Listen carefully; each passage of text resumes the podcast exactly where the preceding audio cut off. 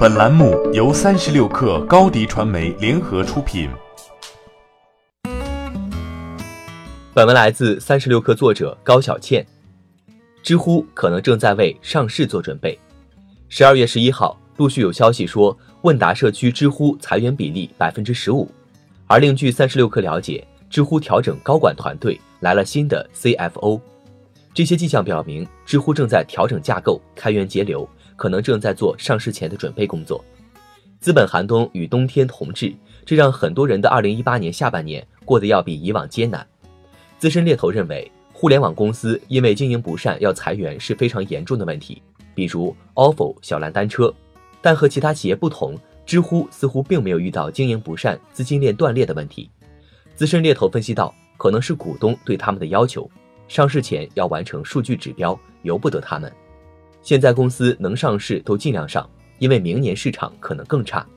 据他透露，知乎大概率会去美国上市，一是因为美国人比较了解 Quora，二是中国企业如果去海外上市，都会提前一年去香港做一个信托，因为搭 VIE 必须有一个信托。知乎其实很早就做了，一开始就是奔着美股去的。雪球和头条也去做了信托。另外，猎头圈也猜测知乎到了要上市的阶段。因为他们都在等 IPO 后出来的一大波高管。对于上市和裁员之间的联系，知乎公关总监徐瑞军表示，两个都立不住，更别说两个有关系。上市也没有时间表。商场与资本无情，但是这些离职的员工还是遇到了冬日里的温暖。一位前知乎员工在麦麦留言说道：“我的麦麦账号爆了，一天有三十多个猎头和 HR 加我好友。”与此同时，微软、蚂蚁金服、滴滴、美团、今日头条等公司的员工也与这些离职员工在麦麦交流起来，告诉他们公司哪个部门还有 HC，可以直接投简历。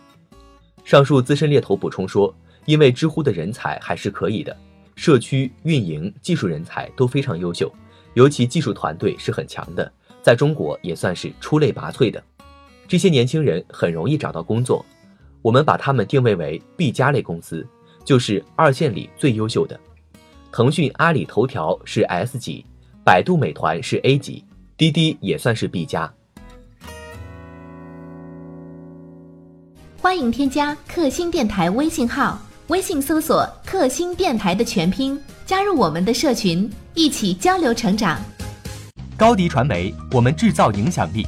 商务合作，请关注公众号“高迪传媒”。